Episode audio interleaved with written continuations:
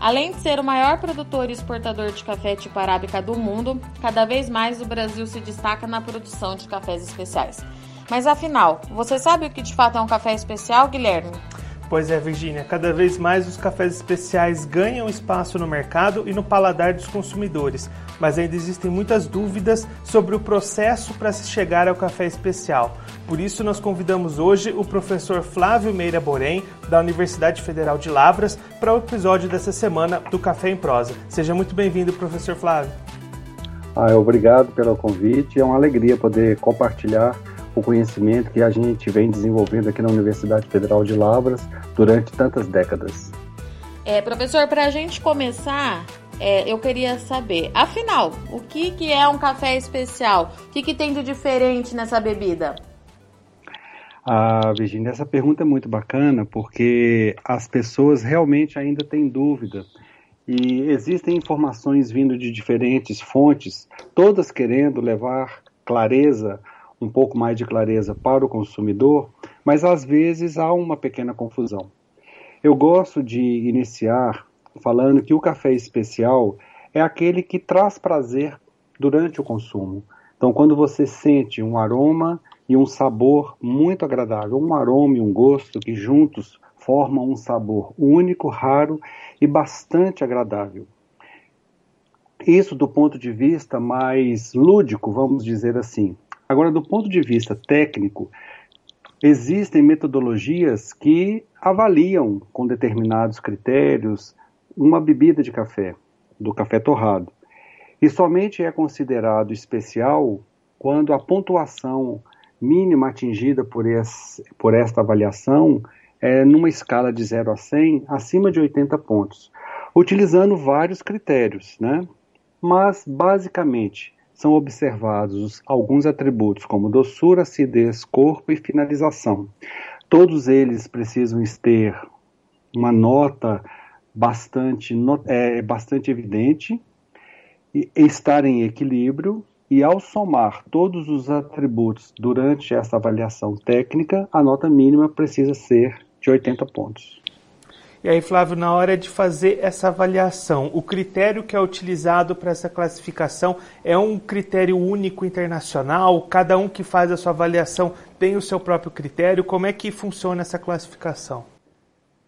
Ah, isso aí é o, talvez um dos pontos mais importantes para quem é amante de café, consumidor de café e busca cafés especiais entender. Existem vários padrões internacionais. Por exemplo, uma, algumas pessoas me perguntam, professor, o que é qualidade? Então, qualidade são os atributos inerentes a um determinado produto que o descreve. Porém, quando um determinado consumidor estabelece certos padrões, aquele conjunto de atributos pode ou não atender a um determinado mercado consumidor.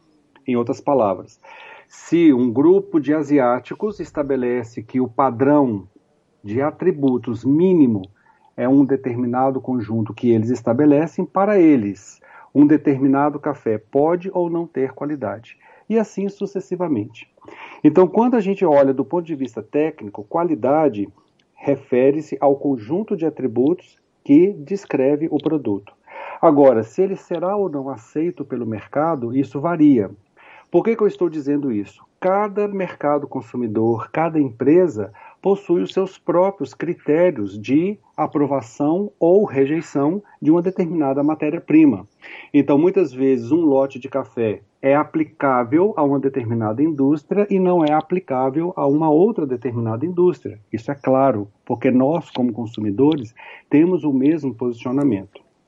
Agora, existe uma única a metodologia universal? Não. Existem algumas que são bastante utilizadas em concursos, em provas, que pode ser utilizada no Brasil, na América, nos Estados Unidos, na Europa, mas não necessariamente em todos os países do mundo. Nós estamos falando de duas metodologias bastante comuns no Brasil, que seria a metodologia utilizada no Cup of Excellence, que faz a avaliação dos melhores cafés do Brasil, e uma outra metodologia da Associação de Cafés Especiais, SCA, a sigla em inglês. Né? Esta associação ela é uma junção da americana com a europeia e responde por grande parte do café consumido no mundo. Nas nossas pesquisas, nós precisamos de metodologias que eu possa fazer referência, critérios de torra, de padrão, concentração e etc. E nós temos regularmente utilizado a metodologia dessa Associação de Cafés Especiais, SCA, como referência para nós avaliarmos o que nós falamos. Então, quando eu acabei de falar um café de 80 pontos, qual a escala, qual o padrão que o professor está usando dessa metodologia da SCA? E professor, quando a gente acompanha os concursos é, que acontecem aí é, anualmente, na hora de fazer é, o preparo desse café para os especialistas para fazer a prova, tem algum tem um padrão, quantidade de água, jeito de coar? Como é que é feito esse café? Como é que ele é preparado para tomar? Sim. No caso, quando nós fazemos a avaliação, a avaliação da qualidade do café, do ponto de vista da, dos concursos, né, nós precisamos usar um padrão que não é necessariamente o padrão do café que vai para o consumidor. Veja bem, Toda vez que nós avaliamos uma amostra, nós precisamos avaliá-la num ponto, vamos dizer assim, como se fosse um ponto de equilíbrio. O que, que eu quero dizer com isso? Tempo de torra, cor do café torrado e concentração da, da, da, bebida após a extração. Então é como se a gente o, tivesse encontrado um determinado ponto para, a partir deste ponto, o degustador imaginar ou considerar possíveis aplicações. Olha só, não quer dizer, portanto, que nós degustamos o café no, já na condição do consumo final. Então, nós precisamos, para isso, seguir um padrão. E este padrão, conforme eu falei, nós seguimos o da Associação de Cafés Especiais, né, da Specialty Coffee Association, SCA. Sim, nesse caso nós seguimos uma determinada concentração, uma determinada quantidade de pó, nós pesamos xícara por xícara, colocamos o mesmo volume de água em todas elas, torramos todas as amostras praticamente dentro da mesma faixa de tempo e buscamos atingir a mesma cor final do pó. Tudo isso padronizado para ser o mais justo possível com os consumidor, com os, os lotes e os produtores que estão sendo avaliados. E aí, professor, a gente comentou aqui né, dessa, dessa padronização dos critérios que existem para fazer essa análise, mas no final das contas existe também um fator pessoal daquele do avaliador. O café avaliado pelo Borém pode receber uma pontuação diferente do café avaliado por um outro degustador, de repente? Nossa, essa pergunta é muito bacana porque acredito que é a maior, a, como é que eu vou dizer, incômodo que a maioria das pessoas podem a, possuir diante de uma avaliação sensorial. E eu normalmente eu respondo assim: primeiro, se coloque como consumidor. Todos nós gostamos do mesmo produto igualmente, e o produto é o mesmo, seja bebida, seja alimento, ou seja uma roupa, um veículo, o que for. Não nós temos preferências pessoais. Então isso é característica do ser humano. Por isso que a análise sensorial ela é subjetiva. Subjetivo refere-se ao sujeito. Então tudo que se refere ao sujeito, portanto eu, você ou qualquer outra pessoa, é subjetivo. Portanto, a análise sensorial é a melhor ferramenta atualmente para avaliar um grupo de preferências de consumidores, porque nós estamos usando como referência pessoas que têm preferências pessoais. Então, primeiro, isso é super bacana, que está alinhado, ou seja, se eu tenho um conjunto de degustadores, né, de 10, 20, 30, e ali eu tenho uma distribuição, 10% gostou, 40% achou excelente, 20% incrível e os outros 10% não gostou. Provavelmente eu estou representando a distribuição de preferência de um consumidor, dos consumidores. Então isso está muito bacana. Essa é a primeira característica, a, primeiro, a primeira consideração a ser feita. A outra que nós precisamos entender é que para um grupo de avaliadores treinados, treinados, poder validar uma determinada amostra, nós precisamos ter uma tolerância nesse desvio, o quanto que eles estão de acordo ou em desacordo. Então, respondendo sua pergunta, sim, o professor Borém pode gostar e outra pessoa pode não gostar. Isso é tranquilo, isso aí já está explicado. Porém, se nós estamos participando de uma mesma, de um mesmo painel sensorial, a minha preferência pessoal ela vai ter uma interferência, porém ela não pode comprometer a avaliação dentro de um limite. É como se a gente estivesse pegando várias máquinas e fazendo uma calibração. Então a gente estabelece um desvio padrão em torno de uma determinada média, por exemplo. Então, quando eu faço os meus trabalhos aqui, seja em concurso, seja em pesquisa, principalmente em concurso, né? Quando nós temos uma variabilidade muito grande na opinião dos, dos provadores, eu chamo o grupo para fazer uma calibração. Falo, olha, a sua opinião pessoal ela é muito importante para nós, ela tem que ser respeitada, mas nós precisamos respeitar aqui também um desvio, não podendo variar muito, por exemplo, um degustador dá uma nota de 88 e o outro deu 82. Não, isso não, não, não faz sentido. Agora, se um dá 87, 86,5, 88, 88,5, isso aí é aceitável dentro de um determinado contexto. Então essa variabilidade ela é natural, é aceitável, porém, dependendo da aplicação, com alguns limites. É, professor, a título de curiosidade, normalmente quantos especialistas participam desse processo de avaliação? São muitos? Bom, de novo, nós temos dois aspectos. Um aspecto científico, que seria o que eu faço nas universidades. Então, os principais periódicos internacionais que publicam análises, resultados de pesquisas que levam em consideração análise sensorial, exige um número mínimo de observações.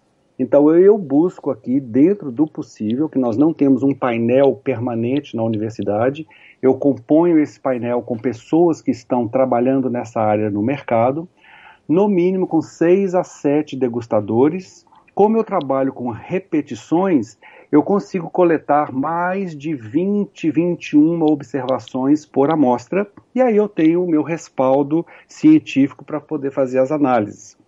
Tudo isso eu estou falando para que as pessoas entendam a diferença entre um trabalho feito com um embasamento científico e opiniões que hoje em dia circulam aí ah, corriqueiramente sem um embasamento deste. Tá? Então, para, do ponto de vista científico, eu consigo restringir o universo, tá certo? E compreender de forma mais ampla o fenômeno natural. Porém, em determinados concursos, dependendo do concurso, nós vamos precisar de um painel sensorial um pouco maior. Usando como referência a, o que tem sido feito de praxes, pelo menos até o ano passado, né, que esse ano complicou um pouquinho por causa da pandemia, e o, um dos principais concursos, né, um dos principais concursos ah, do Brasil, que seria o organizado pela BSCA. Em cada fase, ah, eles envolvem vários eh, degustadores, e na fase internacional chega a 30 degustadores. Então, assim, dependendo do que você busca e dependendo do controle que você tem sobre a origem do que você está avaliando, você vai ter de 6, 7, 12 até 30 degustadores num painel sensorial. Emitir uma opinião a partir de apenas um degustador, isso é muito interno de uma empresa. A partir de três degustadores já é possível ter uma boa compreensão do fenômeno, mas a gente precisa entender o quanto varia o universo que nós estamos avaliando para aumentar ou diminuir o número de degustadores ah, dentro dessa, desse tipo de avaliação. Agora, professor, com toda essa parte da avaliação já explicada e já entendida, a gente vai para uma parte ligada mais ao produtor. O que Sim. ações o produtor faz na sua lavoura para ter esse café especial? E são todos os produtores que conseguem chegar nesse nível de café? Essa pergunta também é muito prática e muito bacana, porque é uma pergunta que todo produtor gostaria de saber. Afinal, eu posso produzir um café especial? Bom, considerando o conceito que nós falamos há, há pouco sobre cafés especiais, a resposta eu vou dizer que sim. Não 100%, mas praticamente todo produtor pode produzir café especial. Em que contexto? Em que conceito? Acima de 80 pontos. Ou seja, um café limpo, sem adstringência, sem sabores estranhos, com uma doçura mínima, uma acidez delicada e um corpo razoável. Ou seja, algo delicado, saboroso, levemente adocicado, levemente ácido, sem adstringência e sem problemas, defeitos na bebida. Essa é a natureza do café arábica.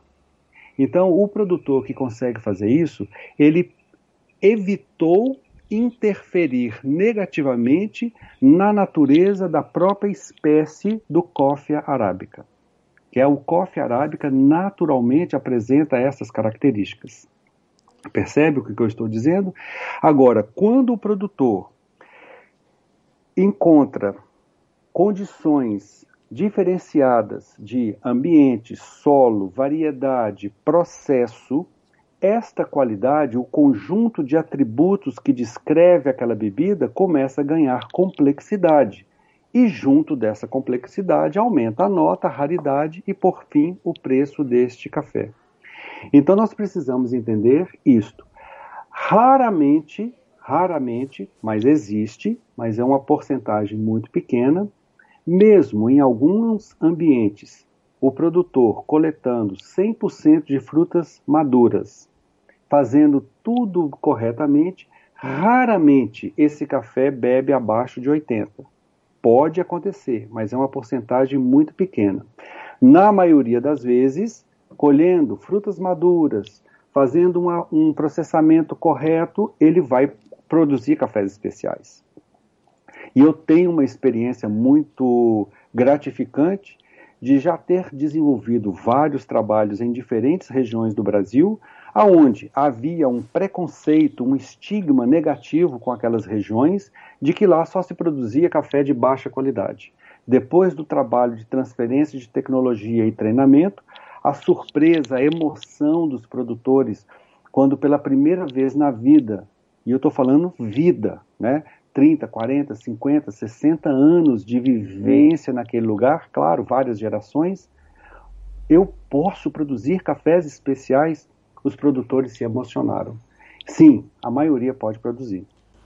E professor, para aquele produtor que ainda está pensando se vale a pena, é, se ele começa a fazer essa produção especial, por onde que ele começa? Qual que é a primeira coisa que ele tem que pensar? Hum, nossa, muitas perguntas interessantes. E essa aí eu gosto de responder da seguinte maneira: o que vem primeiro? Uma boa gestão e administração ou o café especial? claro que é uma boa gestão e administração. Então, a primeira coisa que um produtor precisa responder ou fazer ou aprender, caso ele queira fazer cafés especiais, é primeiro, este é um negócio interessante e viável para mim? Qual é o meu contexto? Né? Em que contexto estou inserido em termos de escala de produção, custo, de opera custo operacional, custo de produção, enfim, várias perguntas. Como está a gestão do meu negócio? Eu sei quanto custa uma saca e sei por quanto eu preciso vender para tornar essa atividade viável? Se ele não sabe responder essas perguntas, ele está numa zona perigosa, porque a qualquer momento ele pode estar numa situação bastante delicada.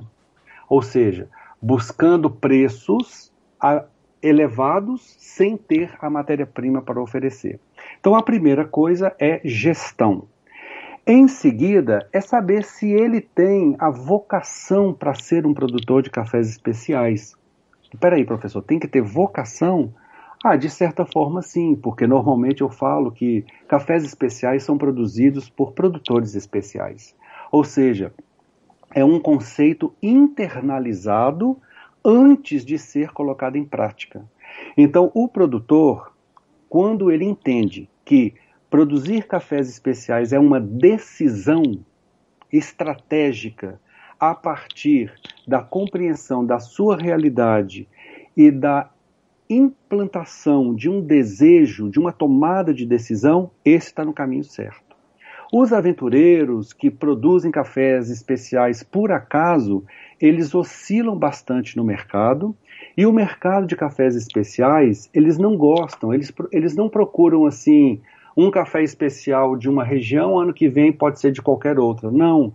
O, o mercado de cafés especiais valoriza muito a regularidade da oferta e a uniformidade no padrão de qualidade ano após ano. Isso não se faz de qualquer jeito.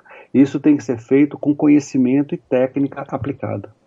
É, professor, você comentou nessa questão da regularidade de manter sempre essa produção de cafés especiais. É possível o produtor manter o mesmo nível todos os anos, repetir essas classificações ano após ano? Sim. Aí nós precisamos entender que eu, eu, brinco com alguns produtores que eu falo assim, não é à toa que isso aqui chama fazenda. A gente vive fazendo alguma coisa ano após ano e quando você soluciona um problema, no ano seguinte aparece um outro diferente para ser selecionado. Aí o produtor entende do que eu estou falando porque essa é a vida dele. Porém, nós precisamos entender que café, agricultura, é uma indústria a céu aberto e é uma indústria, uma agroindústria a céu aberto que está sujeita às variações climáticas. Então, todo mundo sabe que existem anos que a florada é uniforme, que a maturação é uniforme, que o café apresenta, atinge uma doçura incrível e que chega e resulta em cafés absolutamente fantásticos, como aconteceu neste ano, 2020. Né?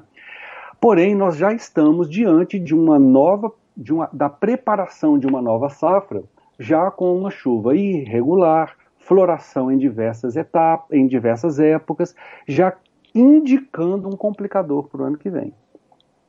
Só que nós não sabemos o que vai acontecer o ano que vem, em janeiro, fevereiro, março, abril e durante a colheita.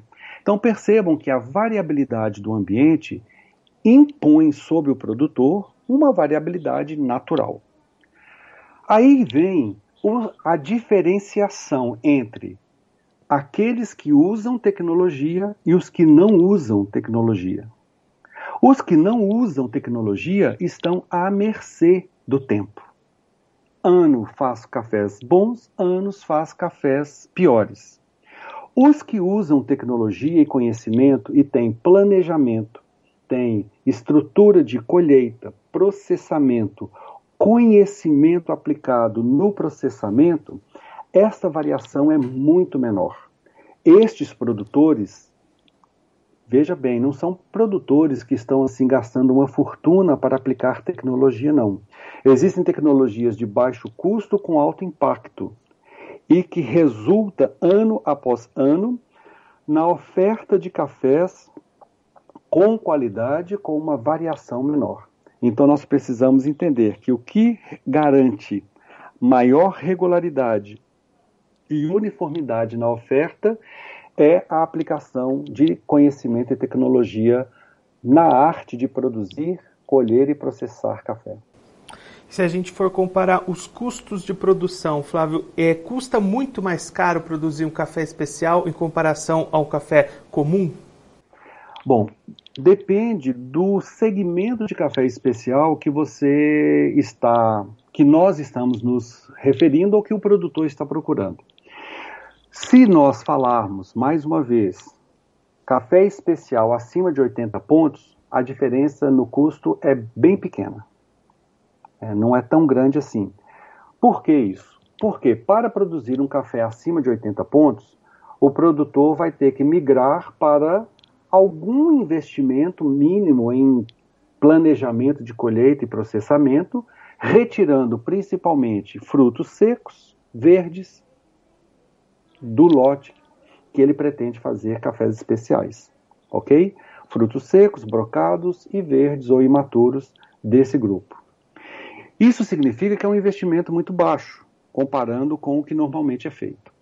Porém, à medida que ele busca cada vez mais complexidade, mais raridade e busca agregar mais e mais valor, aí nós vamos ter um investimento um pouco maior. A decisão, portanto, vai ficar em função do que nós já conversamos anteriormente. Qual é o contexto que esse produtor está inserido? Quais são os mercados aonde ele pensa de aplicar esses produtos?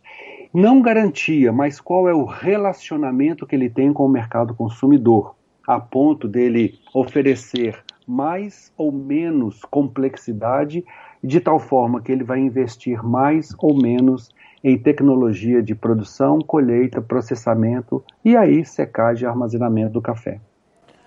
É, professor, falando é, para o produtor que estava prevendo fazer, começar a fazer essa produção no próximo ano, a gente está tendo todo esse problema aí das chuvas que o senhor já trouxe para a gente. É, o ideal, antes dele fazer esse investimento, é esperar para ver qual, qual foi o real impacto dessa seca nas lavouras. Ele já deve começar a se preparar. Qual que é a orientação que o senhor dá para esse produtor que pretendia dar o pontapé inicial na produção de cafés especiais na safra 2021? Ele tem que começar agora. Ele tem que aproveitar agora, nós já estamos já no final do ano, a buscar a, informações, orientações, alguma consultoria para ele ter esse planejamento caso a, o consultor ou alguém que vai orientá-lo entenda que é necessário ampliar terreiro, investir num secador, numa outra forma de processamento, ele tem tempo para poder fazer esse investimento. Tá certo? E nós precisamos lembrar que as decisões não podem ah, basear-se ou estar pautadas em apenas uma safra. Nós temos que fazer ciclos de seis, sete anos de, de café para a gente entender essa aplicação e o retorno que isso vai dar. Então imagina, se este ano, 2020, que foi um ano incrível, produtores que não tinham grande estrutura produziram cafés excelentes, imagina os que possuíam estrutura. Produziram cafés mais excelentes ainda e um volume muito maior. Esse produtor que este ano estava bem, uh, bem estruturado Ano que vem, se o ano for pior, ele continua fazendo cafés especiais. O que estava mal estruturado e este ano, ah, não, não precisa de nada, que isso, eu fiz café especial esse ano e, e eu nem tinha nada disso aí. Ok, ano que vem a gente conversa de novo, porque provavelmente ele vai ter alguns problemas sérios na produção, principalmente no que diz respeito à sanidade do produto durante o processamento. O que, que eu estou falando de sanidade? Se vier uma determinada desuniformidade ou o café já vier é, um volume muito maior e ele não tiver estrutura e ele começa a ter dificuldade de trabalhar esse café na pós-colheita. Aí nós vamos começar a ter problemas clássicos de café mofado, riado, azedo, ardido, que isso causa um prejuízo gigante para o produtor. Muitas vezes eu falo para o produtor: olha, o que você muitas vezes consegue economizar na colheita, em um dia você perde na pós-colheita porque o seu café de especial caiu para duro ou para riado rio ou para um fermentado negativo. Então nós precisamos entender que isso não é despesa. O produtor ainda vê muitas vezes o investimento em pós-colheita como despesa. Falei, não é. Isso é investimento de longo prazo para garantir maior uniformidade e regularidade na oferta de cafés especiais. Professor, eu agradeço muito sua participação aqui no Café em Prosa Podcast. Agradeço também a participação do jornalista Guilherme Dorigatti, que é especialista de milho aqui no Notícias Agrícolas, mas hoje fez essa participação aqui especial com a gente. Eu que agradeço, agradeço o Guilherme, agradeço você, Virgínia, e espero que as informações que nós ah, compartilhamos hoje, ou esse bate-papo nosso, ah, tenha alguma aplicação ou, utilizar, ou utilidade para aqueles que estiverem nos escutando. Eu também agradeço a participação do professor Borém, ajudou muita gente a entender um pouco melhor essa classificação, esse processo para essa produção do café especial e agradeço a Virgínia pelo convite e a todo mundo que ficou acompanhando a gente. Portanto, a gente encerra aqui mais um episódio do Café em Prosa. Vale lembrar para você que está nos ouvindo que Notícias Agrícolas está em todas as plataformas digitais e até o próximo episódio.